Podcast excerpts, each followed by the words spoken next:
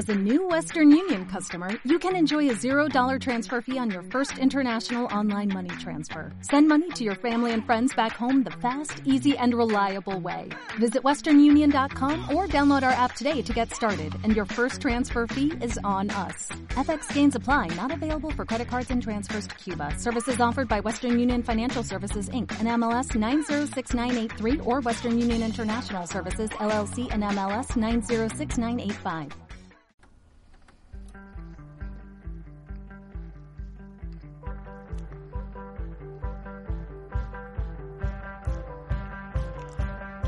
Hola a todos y todas, bienvenidos a Si la tocas otra vez.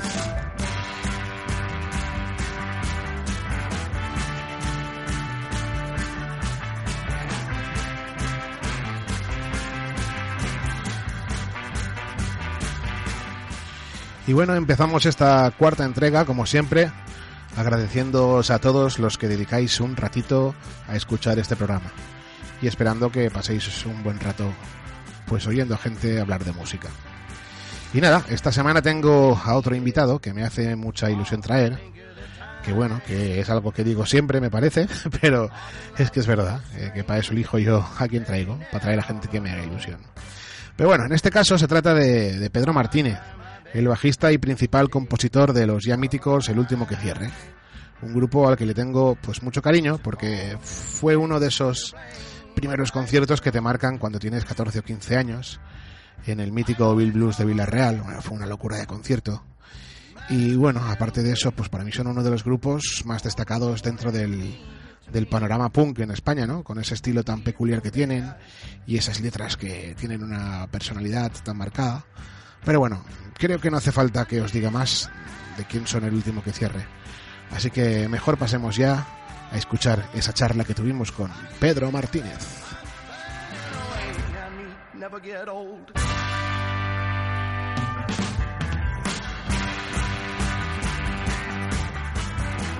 Bueno, pues estamos aquí en el local del último que cierre. Se nota que habéis tenido bolo, porque está todos los racks y todas las fundas de batería, todo por medio, muy típico de después de bolo. Y esta mañana sí estará. Pues eso. Y nada, pues cuéntanos, cuéntanos quién eres. Bueno, pues hola, Jordi. Hola. Soy, pues soy Pedro y soy bajista del último que cierre, pues desde el 87, desde que se formó la banda. ¿no? Sí. 32 años ya. 32 años, sí. Pues y con ellos empecé y aquí estamos. Se dice pronto.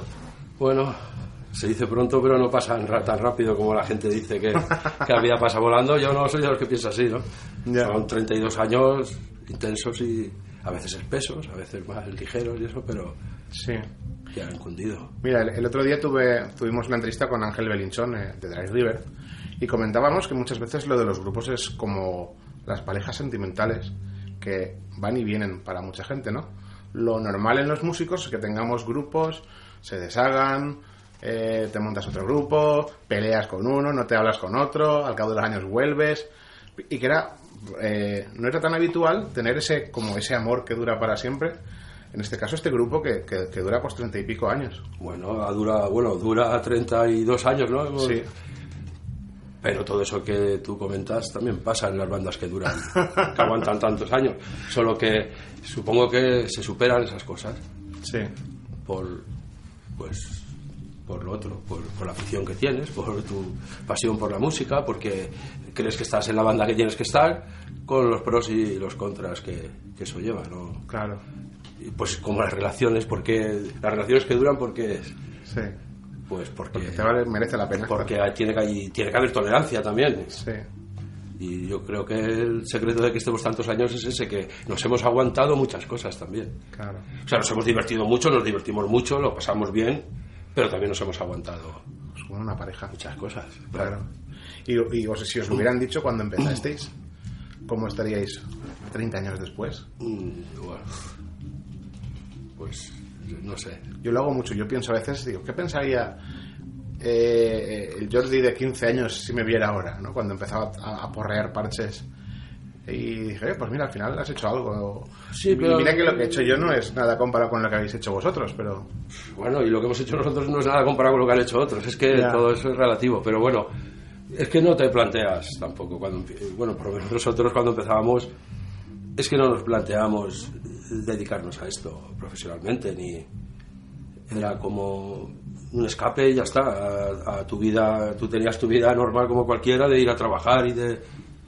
Y esto era como, lo- para ti era un escape, Sí, que poco a poco pues la cosa se fue sí. así sin pretensiones. De, tú piensas que sí, que hemos tenido suerte dentro de lo que cabe, pero también llevamos 32 años. Hay bandas que con dos o tres años pegan una hostia y, Claro. y nos pasan, pero vamos, que dice, "Ye, ¿por qué pasa, no? ¿Qué, qué ha hecho este, no? ¿Qué, qué ha, qué ha pasado tan rápido? Y ya lo tenemos allí, ¿no? Es que todo es muy relativo. Ah, A veces hay que pensar, ¿no? Que hay que tener para llegar ahí. Hay muchas cosas. eh, La suerte yo creo que es uno de ellos también. Pero aparte talento, trabajo, combinarlo un poco todo, ¿no? Es, yo creo que es un poco de todo.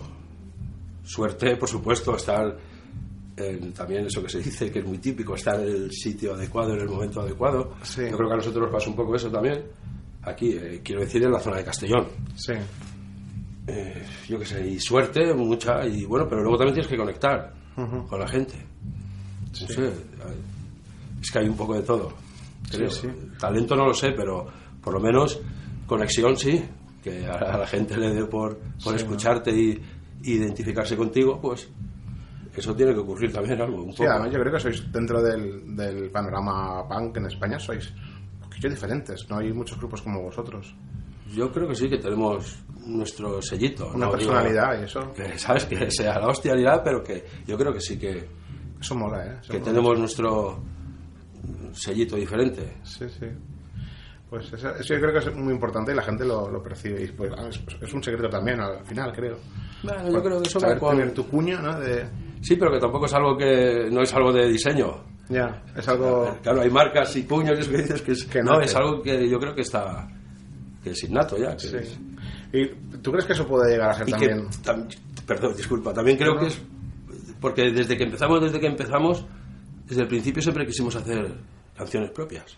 Sí, Hemos hecho versiones como todas las bandas, nos ha gustado versionear Sí, algunas sí. bandas, pero que desde el principio nue- nuestra razón de ser siempre fue hacer nuestros propios temas y contar nuestras historias. sí, Fuesen más o menos interesantes, pero queríamos contar nuestra vida, no sí, sí.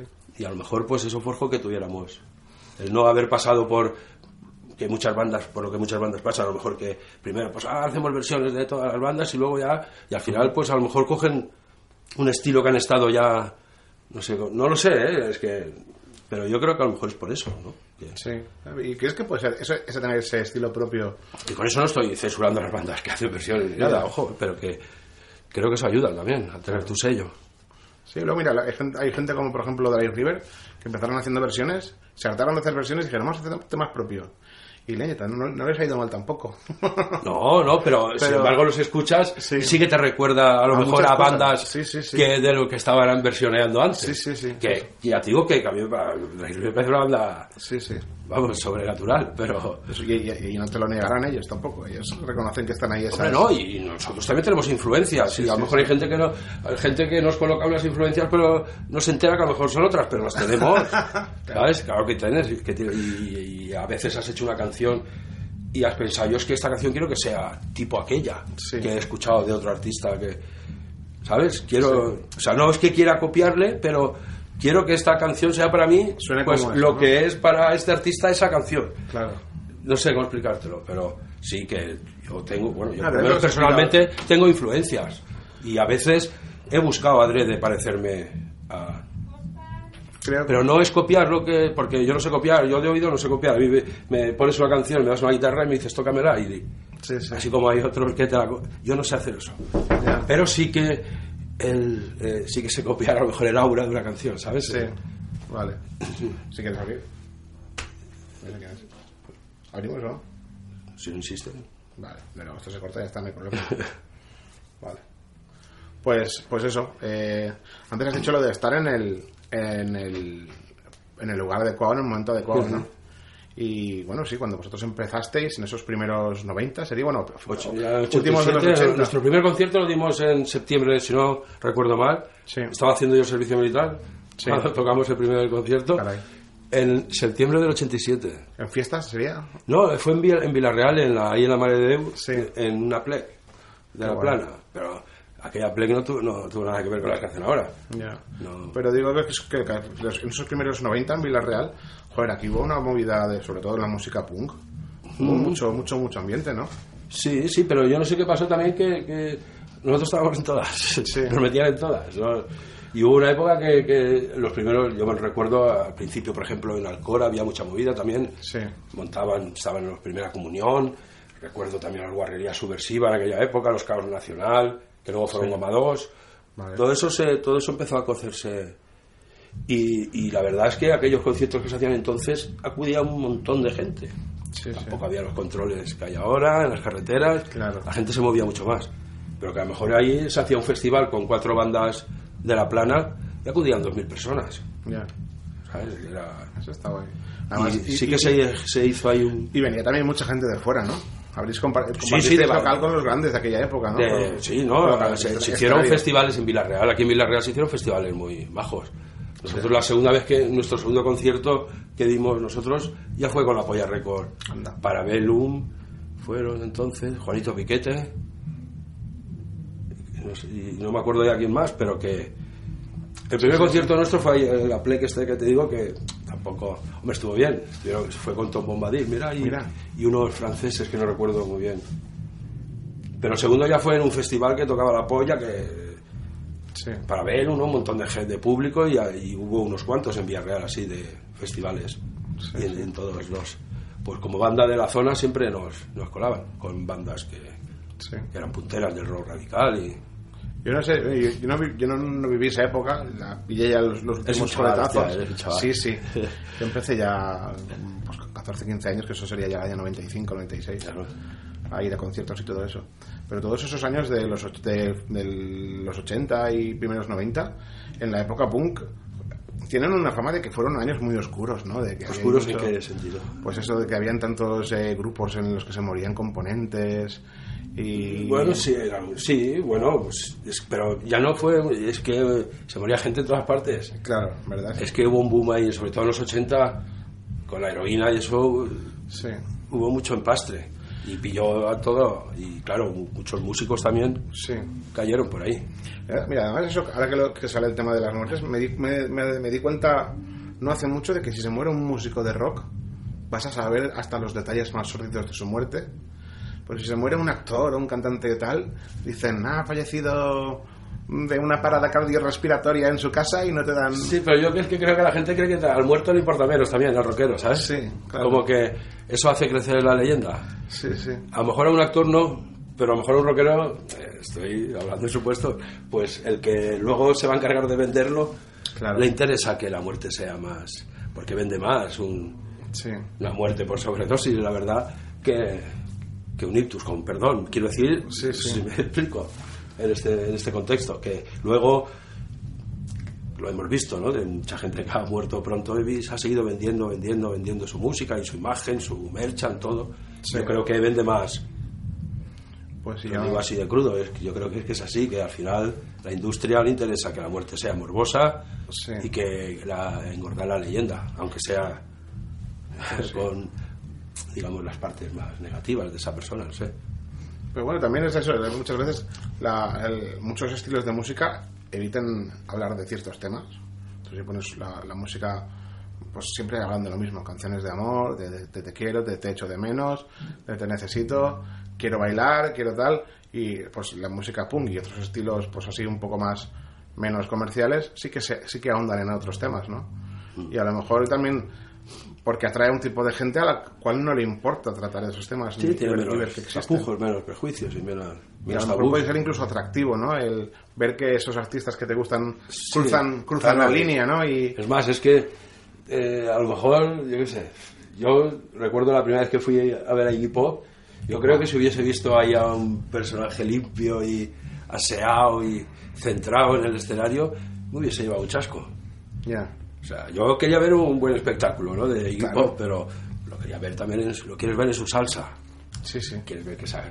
Vamos, yo cuando en la, primer- en la primera canción ya sale pegando botes, se cae y, y cuando se levanta ya tiene sangre en el pecho, es que ya va toda mierda desde la primera canción. Sí, sí. Es que el tío acaba, acababa, ahora, bueno, el hombre ahora dice ya que sé que ya no se tira al público, pero tío Ya. acababa ensangrentado en los conciertos. Él solo, ¿eh? Sí, hacía- sí, sí. Pues, ¿qué quieres? Ayuda, eso ayuda al espectáculo. Luego también me han contado que media hora antes de salir al espectáculo se tiraba media hora haciendo flexiones para Hostia. salir ahí a tope. Quiero decir que es un- tenía las dos cosas, ¿sabes? Sí. Yo lo, lo- lo reconozco. yo incluso gente que después he conocido personalmente y que son gente majísima, que tuvieron una época más oscura de su vida, que salían al escenario pasados, y en esa época los conciertos eran una pasada, luego se lo dejan, porque razones las que sean, se tienen que levantar el pie del acelerador, y sigue molando la música, pero dices, joder, es que antes cuando... Yo Pero creo que es, un, es un si has sacrificio. empezado así. Claro. Yo, porque yo creo que al final, yo creo que se puede dar un buen concierto Sí, sobrio y, y ebrio, ¿sabes? sí, Pero si has empezado ebrio, sí, luego volver a, a la lucidez es más, yo creo que es más complicado. sí. Porque sí que es verdad que con el puntito siempre.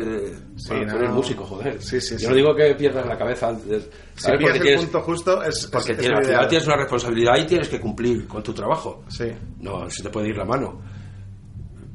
Pero eh, yo qué sé, es que parece que voy a hacer una apología aquí o algo. pero- Yo qué sé, a mí el puntito eh, sí que lo necesito. sí. Porque empecé con el puntito y, quieras o no, pues un puntito te dice de Sí, al final el alcohol también es fumarte un poco de- pitillo y dos cubatas, y un Exacto. pitillo trucado, dos, dos cubatas y yo tampoco te hablo de salir ahí. Sí que hemos tenido una época oscura también. Son sustancias que te, al final te ayudan a relajarte también. Si las tomas en su justa medida, no, Lo que pasa que es un no tema delicado porque Sí.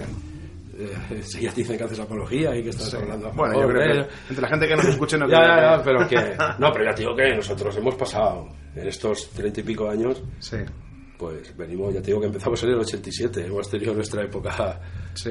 de desfase. Bueno, Sobre todo al principio cuando, cuando aún no la banda no era tan no tenía tanta responsabilidad ni porque todo va un poco a razón de lo que la banda de lo que Sí. se espera de la banda también un poco con los años la gente espera más de ti espera que hagas un mejor concierto espera y eso te va frenando por otro lado Claro.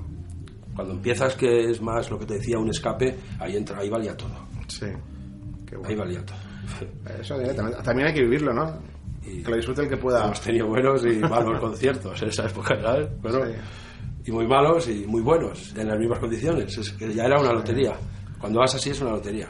Hay una cosa que yo creo que sí que es verdad, que cuando cuanto mejor, cuanto más bebe el público, mejor suena el grupo, ¿no? Ah, eso sí, siempre, siempre, siempre. Nosotros le decíamos a Cachondeno en- con, con Five Fingers, era, bebed, que cuanto más bebáis, mejor sonamos. Perder el sentido, ¿no? Sí, sí. Sí, no, si la gente está de fiesta, a mí es- le suena bien, eso Sí, sí. es obvio. Si la banda, si está por la banda, Sí. Sí. Pues mira, una cosa que te quería contar. Una de las razones por las que por las que yo quería hablar con- contigo desde que he hecho el podcast, yo quería tenía claro que quería tener esta conversación. Es porque, bueno, yo soy compañero también en, en un grupo que tenemos, que hacemos algún bolo de vez en cuando con Tico, vuestro Sí, sí, actual sí. guitarrista. Y Tico muchas veces me decía, es que si un día os juntáis tú, Pedro, y os ponéis a hablar de música, vosotros que sois así, que tenéis tanta... eh, conocéis tantos grupos y. Bueno, lo que dijo en verdad es que sois unos frikis de la música. Él exagera, este tico exagera, ya sabes que es un exagerado. ¿eh? Sí, sí. Y dice, oh, eh, tendríais, os lo pasaríais bien hablando. Y eso, pues eso, contanos. Tú eres una persona que eres muy abierto, ¿no? En- Eh, A nivel de, ¿qué? De escuchar. Bueno, sí, soy abierto en muchas cosas, sí, pero, pero de, hablar de estilos musicales. Sí, musicalmente. Sí, a, a mí yo es que, yo siempre lo he dicho, a mí es que me gusta casi toda la música, Sí, pero me gusta bastante casi toda la música. sí. Y hay muchísima música en casi toda que no me gusta nada. Claro. Sé si me explico, que no es el estilo no determina si una, para mí, ¿eh? Sí, sí. si una canción me emociona o no. Me escucho música. Es más, yo, la- mi primer contacto con la música fue la copla, de niño. Soy hijo de inmigrantes andaluces y, y yo hasta que, casi que hasta la adolescencia, en mi casa lo único que escuchaba era copla. Luego ya mis hermanas y mi hermano mayor empezaron a, a comprar discos y fue con lo que empecé a descubrir el rock y, y otras cosas, pero yo y eso aún lo tengo en el ADN. A mí me gusta la copla. Yo he escuchado buena copla. Sí. Entiendo que hay buena copla, igual que me apasiona el flamenco. Me gustan muchas músicas latinas también. sí. No, yo qué sé. Todo. Es que que yo creo que, hay que escuchar de todo, ¿no? Hay que... Bueno, No, todos- yo no digo que haya que escuchar de todo, y cada uno que escuche, y cada una que escuche Sí. lo que le apetezca, y de verdad que. Pero yo es que tengo. Yo, para mí es una suerte, es como el que le gusta comerlo todo, ¿no? Sí. Pues ese tiene suerte donde va. Sí, A veces pienso, te- conozco gente que están muy, muy metidas en un estilo y solo escuchan ese estilo. Y que, que hagas eso con 15 años me parece normal, con 18, con 20 años me parece normal. Pero gente esta que tienen a lo mejor 40 años y Es que a veces- toda su vida solo han escuchado un estilo y dices, joder, vale que lo estás disfrutando mucho y lo llevas muy dentro y eso también mola. Pero te estás perdiendo Es que un hay- abanico impresionante de toda la música que hay. por Incluso cosas que luego puedes eh, llevarte a tu terreno. Sí. que las hay, yo qué sé. es- yo es que hasta en estilos que normalmente no me gustan, a veces identifico una canción bien hecha, no sé cómo explicarlo. Sí, no, eso, yo eso creo, que- creo que te pasa. Incluso a veces te sientes un poquito culpable, ¿no? De que te guste. Eh, pues, claro, sí, sí, pero eso cuando era chaval sí, ahora ya no. Ahora ya- Ahora da igual. Pues si voy, llevo la radio puesta y me pone una canción que aunque sea de un estilo que no me gusta, eh, es que me gusta, que, que- es que ¿qué voy a hacer, tío? Sí, sí. Fustigarme, pues le subo el volumen y la escucho. Ahora cuando si atravieso una ciudad y gente que me conoce, bajo el volumen. Eh, que me pilla. Este, este me pilla. Sí, sí. Pero bueno, y yo sí, yo escucho música que gente de mi círculo no escucharía nunca. Sí, bueno, eso, es- eso es... normal. ¿Y alguna vez se, se ha visto reflejado eso en, en- en vuestros temas? Eh, puede ser. Puede ser. Es que yo creo que es inevitable, incluso sin quererlo. Sí. Igual que te, que te digo que a veces eh, has buscado que tu canción sea aquella de aquel o de aquella persona, ¿sabes? Y Yo creo que sin querer también todo lo que escuchas se- se- se- yo he llegado a- yo con el tiempo he llegado a darme cuenta que hasta mi forma de escribir tiene que ver con la copla en cómo escribían los artistas de, de copla por ejemplo que usaban mucho las metáforas porque había que huir de la censura y creo que, que con el tiempo me he dado cuenta que todo te afecta todo lo que escuchas yo creo que se te queda ahí y si eres creador por lo menos Sí. eso luego quieras o no tiene que salir Eso mola. Aunque no se note, pero está ahí. Es que Sí, además te puedes aprovechar, ¿no? De que si tu público solo escucha una cosa, tú sacas esto y a lo mejor no... nosotros siempre no, se nota tanto, tanteado. ¿no? Haciendo punk siempre hemos metido ritmos un poco rumberos en canciones, nos ha gustado. El toquecito ahí, que apenas se nota, pero está ahí. sí. Y también te hace sonar un poco más mediterráneo, ¿sabes? Más de aquí. Sí. No sé, es que todo, yo creo que todo te, te influye. Qué guay. Yo por lo menos, yo por lo menos no me no, no, no, no me corto. Si una melodía, si estoy haciendo un tema y me sale un arreglo que la melodía eh, me suena algo así, a- incluso a flamencao, a copla o, o pop, Sí, si me gusta yo no lo, lo elimino porque suena así. claro. No, no, No, sí. no, o sea, no me suena a- bien, ¿no? Claro, pero es que hay, sí, yo sí que conozco gente que se, se au- autolimita en ese sentido porque ya ve que va a sonar demasiado tal o eh, pues si lo gusta pues lo gusta que va a hacer yo qué sé Pues sí. Bueno, eso está bien.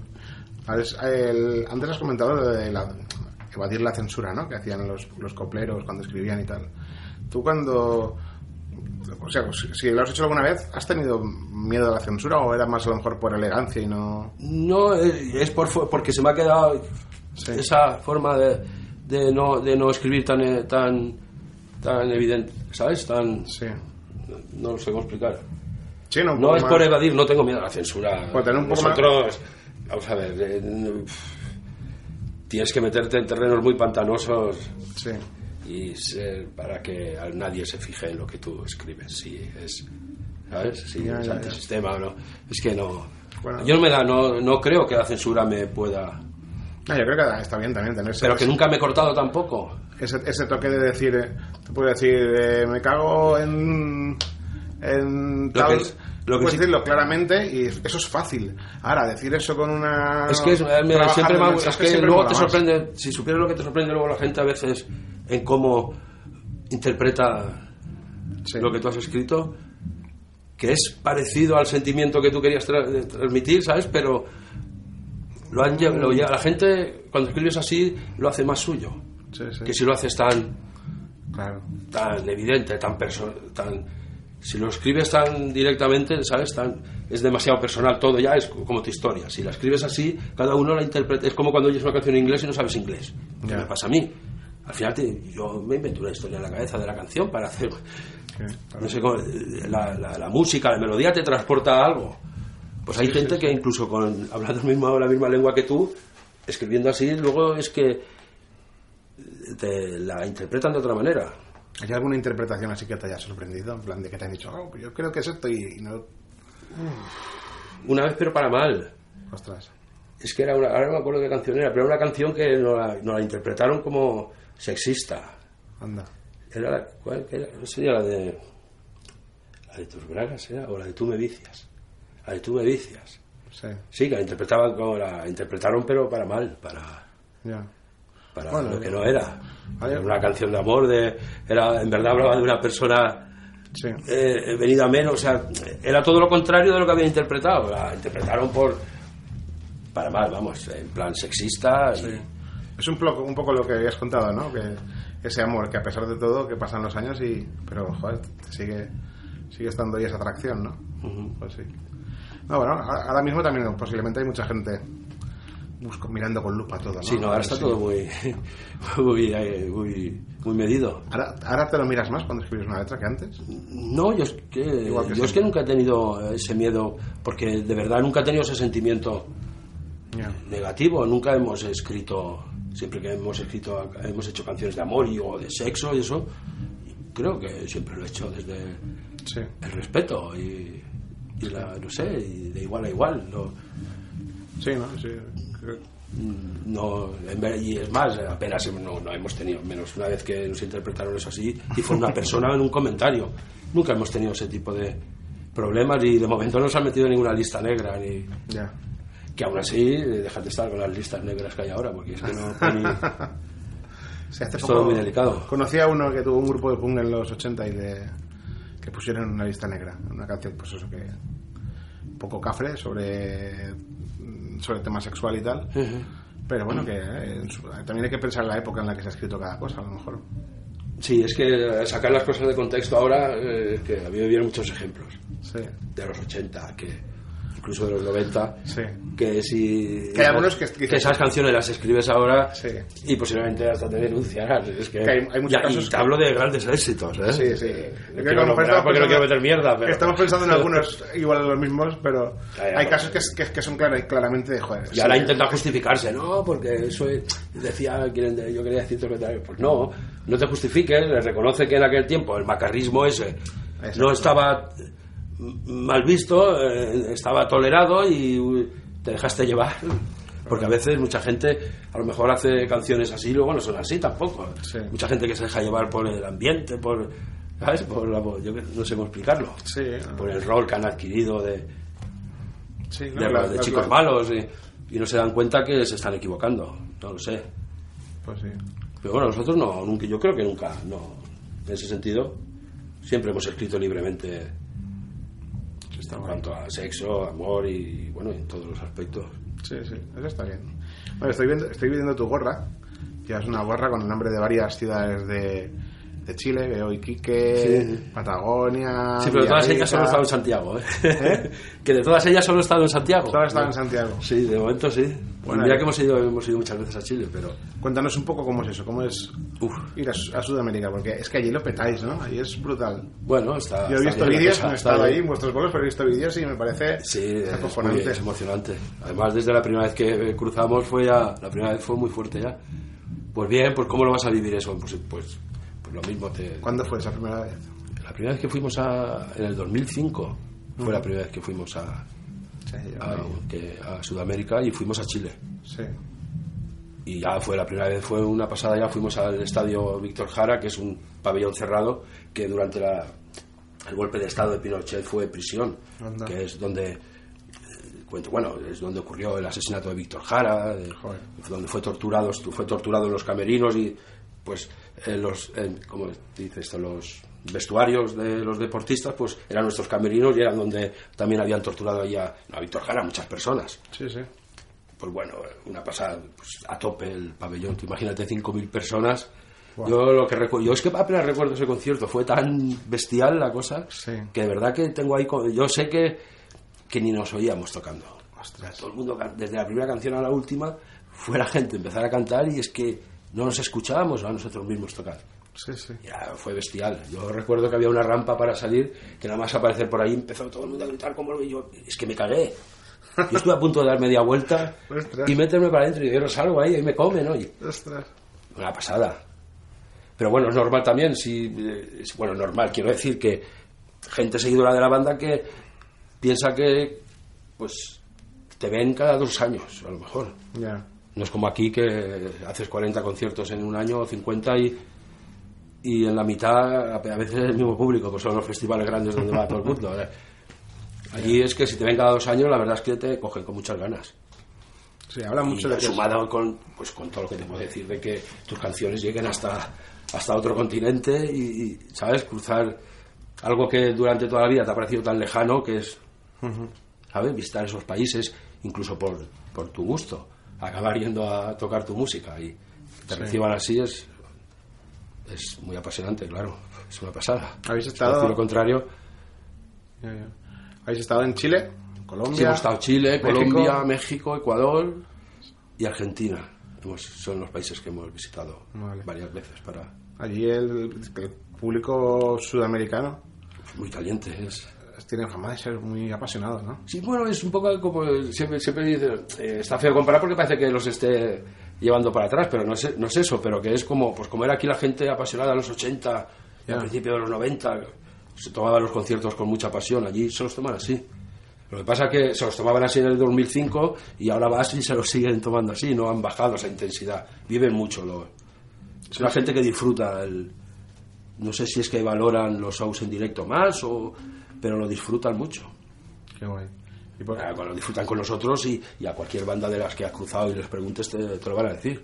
Y a las bandas de allí también las disfrutan, que ya no es una cuestión de que es que es el público así, que les- disfrutan la música muchísimo, pero tanto en el rock como cuando ves por ahí de músicas más tradicionales, festivales, que cuando coincides que vas por allí, vas por la calle y ves conciertos de música pues, más tradicional de allí, igual, o sea, es que la gente vive mucho la música con mucha pasión, la, la disfruta mucho. Sí, sí. Es una fiesta importante para ellos. aprecia más, no sé. A lo mejor aquí tenemos demasiada música y no la apreciamos tanto.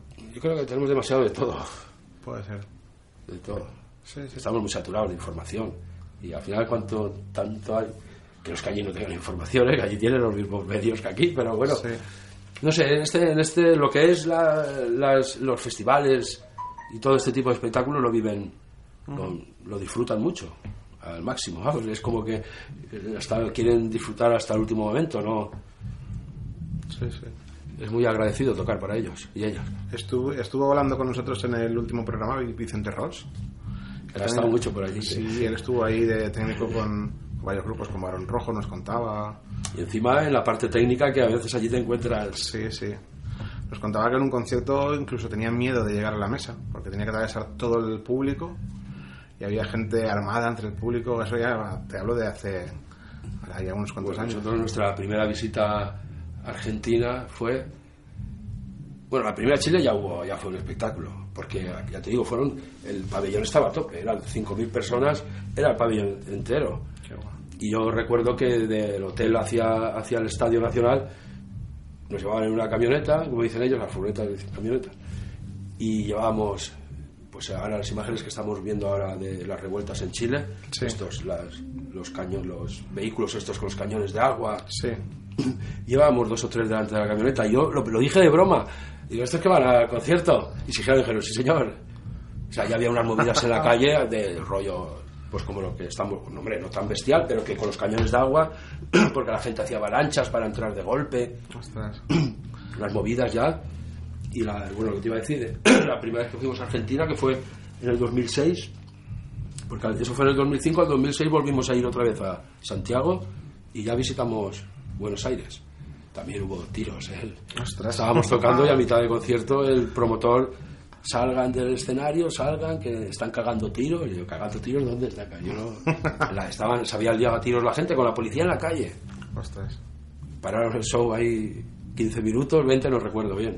Estuvimos en el camerino un rato y luego reanudamos el concierto. Bueno, movidas hemos tenido de estas. En México, nos, eh, eh, obligaron a un señor que iba por la calle con una retroexcavadora a tirar la puerta. Eso, eso es- está en YouTube. Sí, sí. eso Sí, si la gente no se escucha, le puede buscar en YouTube. De, Sí, sí. mismo que cierre Eh, la retroexcavadora o portazo portazo, de- portazo, portazo de México. portazo. Aquello fue bestial. Yo Sí. recuerdo que habían estado gatillazo antes Sí, y había habido también una avalancha a la puerta, un portazo. Es que allí le llaman, el portazo es como le llaman en, en México, a la avalancha. Y había habido una avalancha, había habido destrozos en, en todo, vamos, habían echado el show a perder. Y le comento yo al promotor, "Ya habéis tomado, porque era el mismo promotor, "Ya habréis tomado alguna medida, ¿no? Para nosotros, ¿no? Digo, hombre, no somos gatillazos, pero que abrir gente, no, tranquilo, güey. Dice, ustedes van a un búnker. ¿A un búnker? Sí, a un búnker. Digo, ¿cómo que un búnker? Sí, van a una nave, una discoteca, tal cual, toda cerrada, con muros, no sé qué, y así fue. Cuando llegamos, era una nave muy bien cerrada, eh, tenía una, pero tenía un portón de esos grandes de nave industrial, todo muy bien.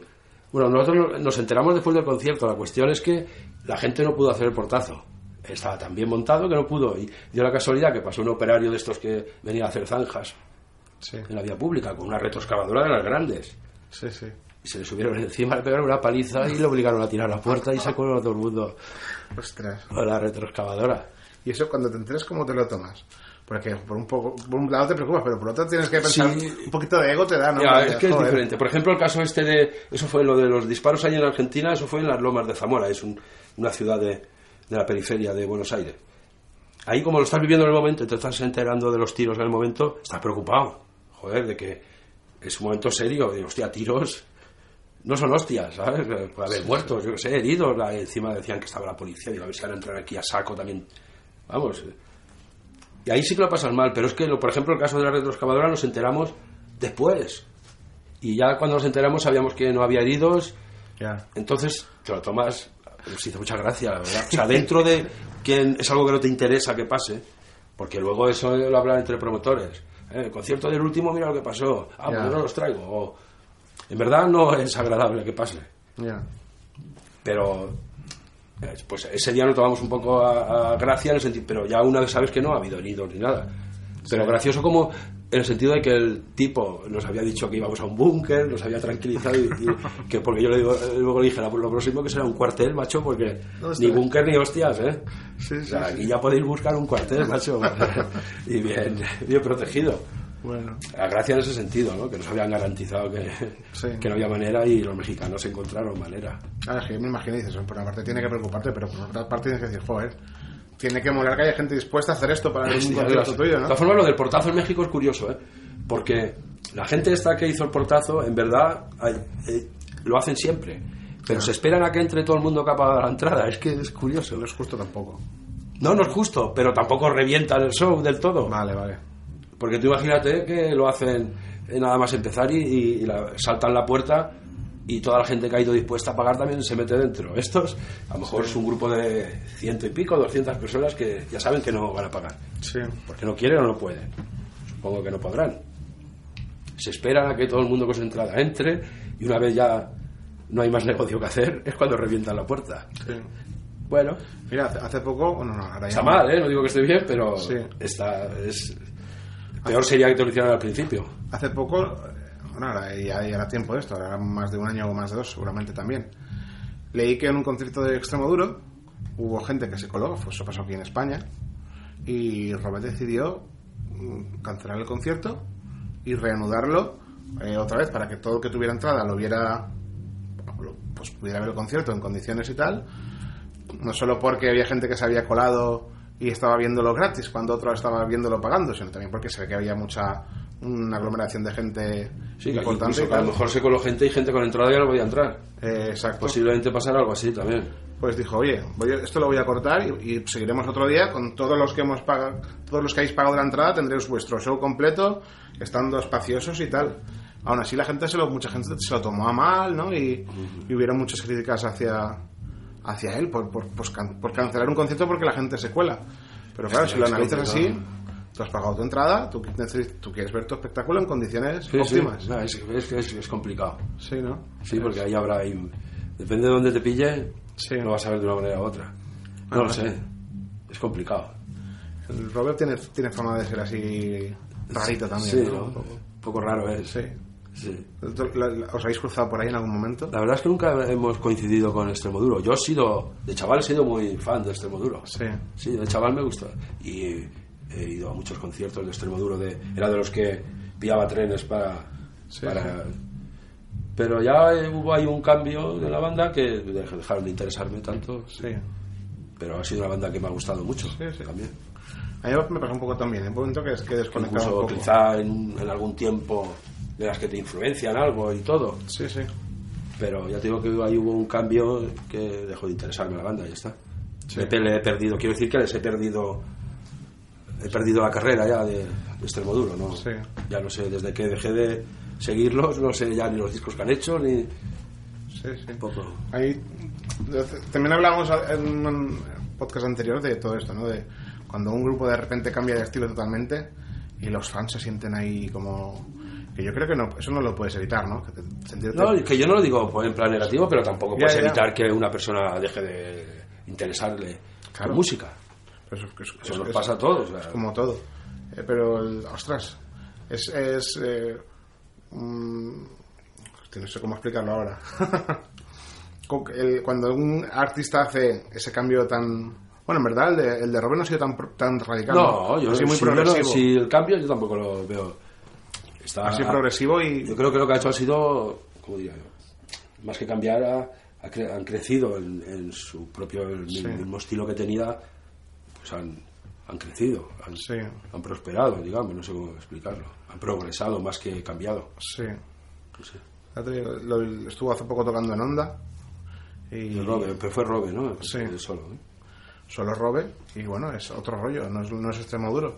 Bueno, la verdad que también tenían un espectáculo con un montaje escénico muy cuidado, un escenario muy, muy, muy, muy chulo y tal. Es, es otro rollo, pero no es malo, es simplemente otro rollo. que le Bueno, guste- cada artista tiene, es que al final ah, no hacer lo que te apetece o lo que te nace es mentir a la gente también. Sí, La gente, desde luego, tiene derecho a enviarte a cagar cuando quiera. sí, Eso claro. está claro, pero hacer lo contrario, o sea, ir, a- ir solo a gustar, a, solo pensar en gustar al público y no gustarte a ti es, un- es, eh, mentir a la gente. Sí, Yo supongo que este hombre está haciendo lo que le apetece hacer y luego el público ya Claro. hará.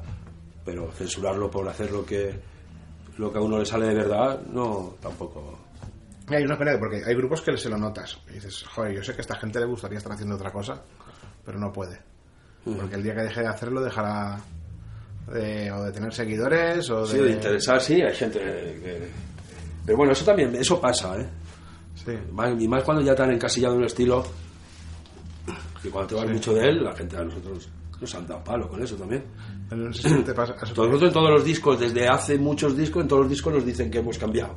Sí. Yo escucho los discos y digo, pero si estamos haciendo lo mismo desde que empezamos. Ahora, es verdad que si coges el primer disco, coges el último, ha cambiado. Sí. Pero en verdad estamos haciendo lo mismo, hostia. Sí, sí, sí. No lo mismo, a ver si me explico, que tenemos una forma de hacer ya... Un- Pero sin embargo te siguen acusando de ir, en cuanto, incluso a veces lo que tú crees que es mejorar, te lo reprochan. ya. Hay una cosa ahí que sí que...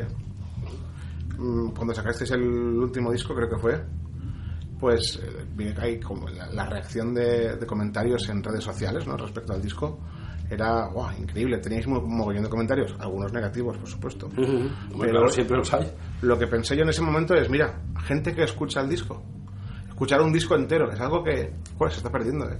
Ah, bueno. Yo creo que aún la gente que escuchamos que dentro de ciertas, ciertos estilos musicales, el rock y el punk, Sobre todo si eres seguidor de la banda. sí, Sí que hay una parte del público que está esperando a que saques disco y, es- y Sí. lo escucha entero y, y te, te lo juzga, vamos. Es Sí, puta sí. madre, habéis cambiado, sois unas mierdas, ¿sabes? Hacéis pop, no sé qué, o muy bien, ¿sabes? Pero luego hay un público pues que se queda con las dos o tres canciones que haces así de tipo single y que te sigue yendo a ver y sigue, te sigue yendo a ver y escuchar y es fiel a la banda, pero también espera que les toques las de siempre. sí. Eso es, Eso- es- eso va a ser no te lo puedes quitar. Siempre con todos los grupos. No te lo puedes quitar de encima eso. Sí, sí. Y vosotros que lleváis, tan- lleváis tantos años metidos en el en, el, en la música, habéis visto toda esta evolución, ¿no? La, la evolución de lo, de lo digital. Prácticamente cuando, cuando vosotros empezabais, empezaba el compact disc, ¿no? No te creas, ¿eh? Porque los, otros, no, los, los primeros fueron vinilo y, y, y teníamos muy claro que eran vinilo y casete. O sea, el, el compact disc Pero ya visteis esa, esa evolución, ¿no? Del, del CD. Sí, sí, claro.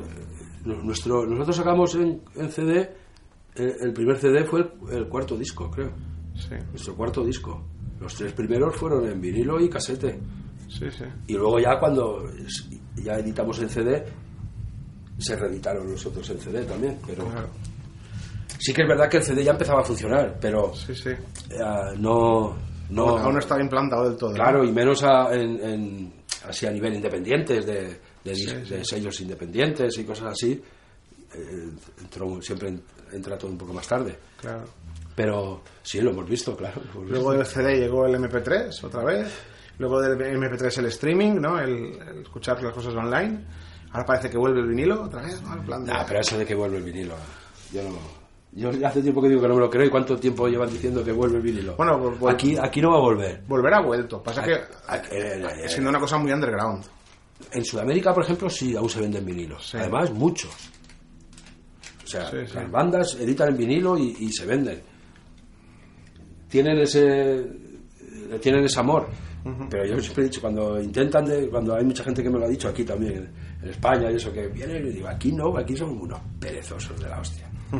Y ahora con, con lo fácil que es bajarte la música de internet, aquí la gente no vuelve al vinilo. Yo hablo en general. Yo tengo vinilos un montón Sí. que tengo una edad y yo eh, mi colección de música es más de la mitad es en vinilo Sí. y tengo mi tocadiscos y escucho vinilos pero no tampoco te creas que yo escucho igual de a gusto la música en CD Sí.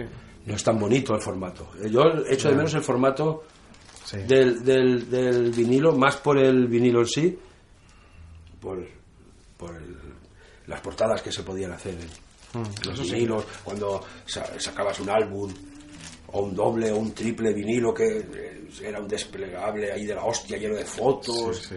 Que había un montón de fotos que ahora es del tamaño que ahora es la portada de un disco claro. eh, yo qué sé, eso sí que lo echo de menos. Todo lo que acompañaba al vinilo, toda la información, el libreto de las letras en grande, Y para un grupo. era una, eso lo echo muchísimo de menos. Pero lo que es el formato de audio, yo, la- yo en CD lo escucho igual de a gusto, Sí.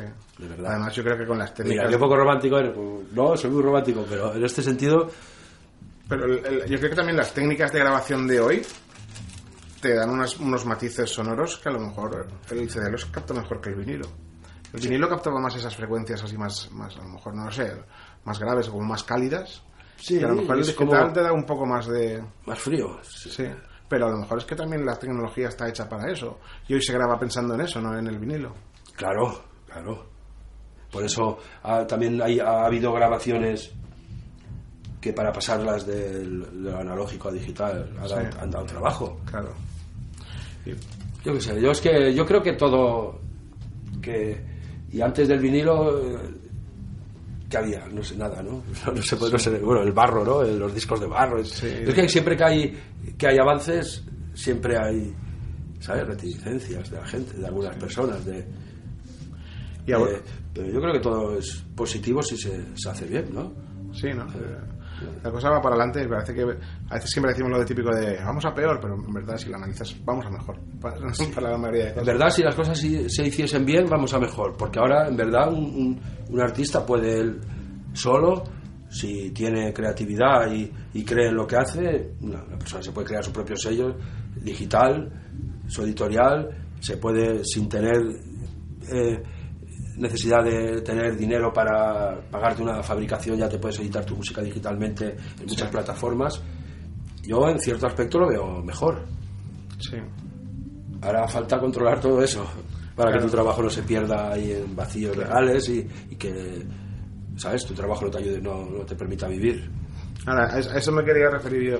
Eh, ¿Cómo habéis vivido vosotros en, en ese sentido, ¿no? En el sentido de, de la de- en el que la creación repercute en, en vosotros, ¿no? Vuestro trabajo. ¿Veis que ya no tiene tanta repercusión? O sea, ¿no recibís tanta retribución por el trabajo después de, todos esos cambios? ¿O la que se pierde por un lado hay- se, se recupera por otra? Es eso, hubo ahí, eh, ahí yo creo que ahora estamos ahí en el, en el punto de, de, de transición aún. Sí. al principio sí que se notó un bajón porque no, no te llegaba nada de, de, la, de online, de, ¿sabes? De digital, de las ventas digitales. Pero ahora parece que se está regulando eso un poco ya, ya se está... Sí. Y sí que se está compensando una cosa con la otra. Vale. De, de la falta de venta de discos físicos. Ahora ya sí que hay plataformas legales que venden tu música legalmente y, y- y aportan los porcentajes que te tienen que aportar y, y pagan a la Sky y al autor le llega sus derechos. Y eso está increciendo ahora, está poco a poco, pero vas notando que... Vamos. Y claro, lo que yo entiendo es que haría falta un poco controlar más eso. Sí que notarás a lo mejor que la discográfica ahora ya no es... Sacar un disco ya no es tan rentable, ¿no? ¿Un disco físico? Sí. No, y, es que, y es que ahora no hay sellos que, como antes, que apuestan por los artistas. Antes te pagaban la grabación y todo Yo ahora... recuerdo los tiempos en que estábamos en, en discos suicidas Sí. y, y luego incluso cuando fuimos a Malditos Recos, al principio estar en Malditos Recos también. Pero bueno, suicidas, eso echaban el resto. Eso te llevaban un mes a grabar el disco a Bilbao, a un estudio, a un buen estudio. Invertían, por, supongo también porque luego vendían discos. Sí, claro. Todo eso se ha acabado. Ahora un sello, la mayoría de los sellos lo que hacen es gestionarte.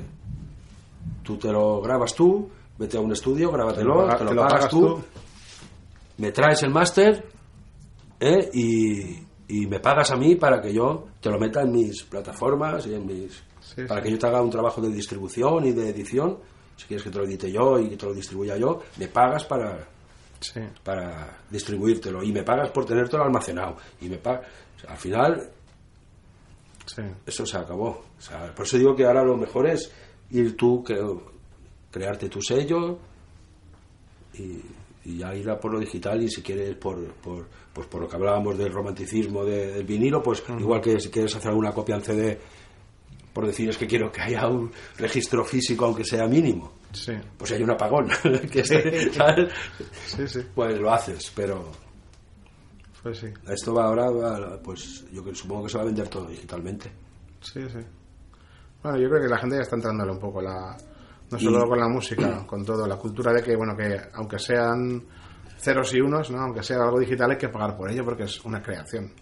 Es que es un- hay mucho trabajo detrás Sí. de, de eso. Pues sí. Bueno, bueno. Todo el mundo cobra por, por su trabajo. Mientras no cambiemos de sistema, Sí. tiene que ser así.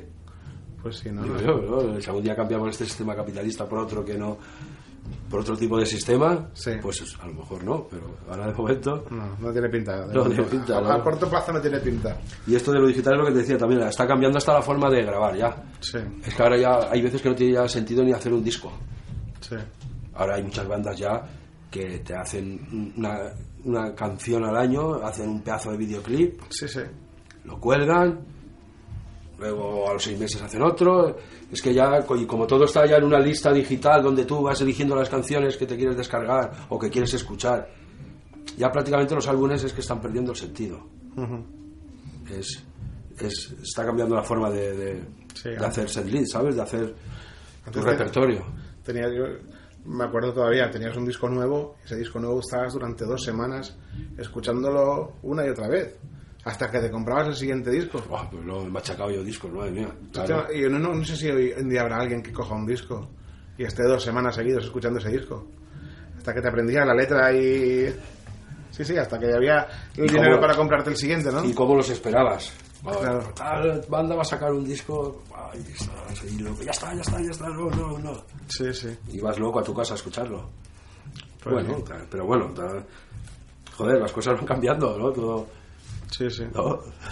Sí, ¿no? Ya- Ya ves tú, desde que se inventó la rueda. ¿eh? A ver. se ha cambiado todo. Sí, no, sí, no, en esa época Y que era- seguiremos evolucionando. Claro. todo. En esa época que, que era tan bonita, ¿no? De escuchar el disco durante dos semanas y te hubieran dicho, mira, de aquí a X años, con solo hacer clic clic con el ratón vas a tener acceso a toda la música que te dé la gana, con solo un clic y a lo mejor pagando también un tal, pero bueno, no, porque sin pagar, porque en YouTube lo tienes todo. Todo, sí, todo, todo, todo. sin, vas a tener más música de la que puedas imaginar que existe gratis. Bueno, claro, normal. Bueno, no acaba de ser gratis, porque incluso de, eh, en YouTube se paga. Claro. O sea, no paga el usuario el que escucha. Sí. Pero siempre hay, hay publicidad. Sí, el internet te cuesta X dinero al mes también, eso No, no, si al final alguien, alguien paga porque estés ahí. Sí, sí. También, más o menos, no sé, yo... Será una miseria, pero alguien paga por eso. Pues sí, pues nada, estamos, yo, estamos llegando ya al final de... Bueno, yo estaría aquí más rato charlando, pero bueno, más o menos eh, estamos llegando ya a esa marca que queremos intentar respetar y tal.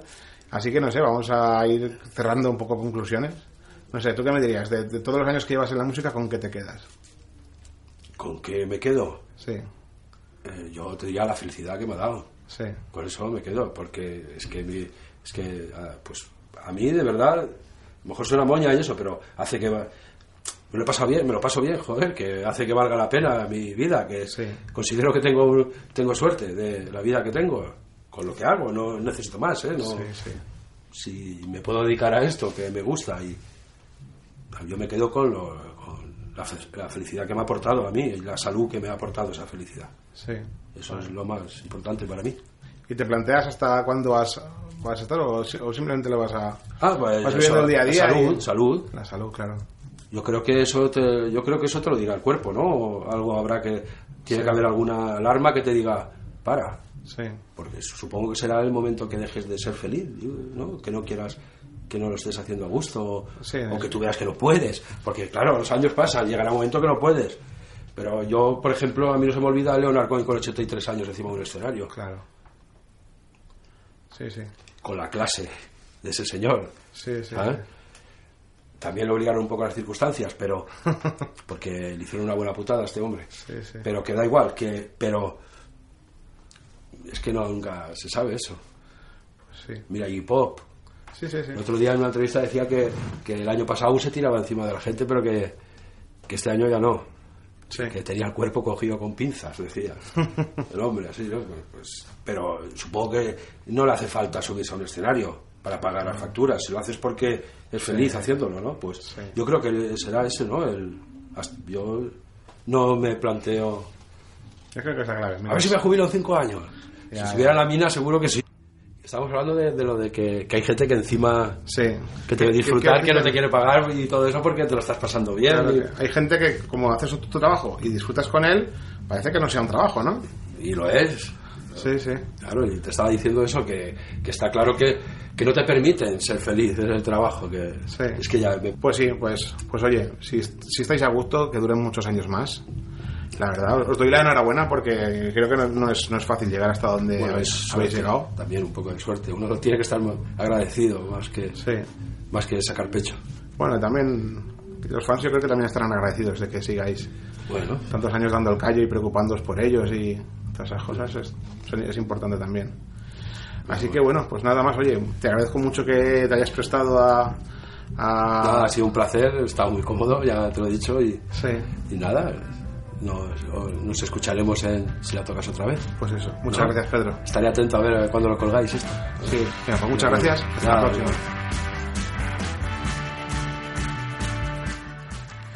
Y bueno, esto fue lo que dio de sí nuestra charla con Pedro. Eh, y bueno, te das cuenta de que detrás de un grupo tan, tan peculiar y tan, tan personal como, como el último que cierre, pues lógicamente hay una persona también, pues, pues un, tío especial, ¿no?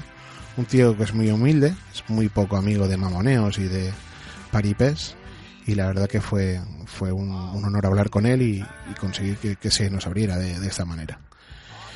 Y nada más, eh, os emplazo a que nos escuchéis en nuestra quinta entrega, en la cual tendremos a, a una persona pues que, que revolucionó la escena musical de, de una ciudad.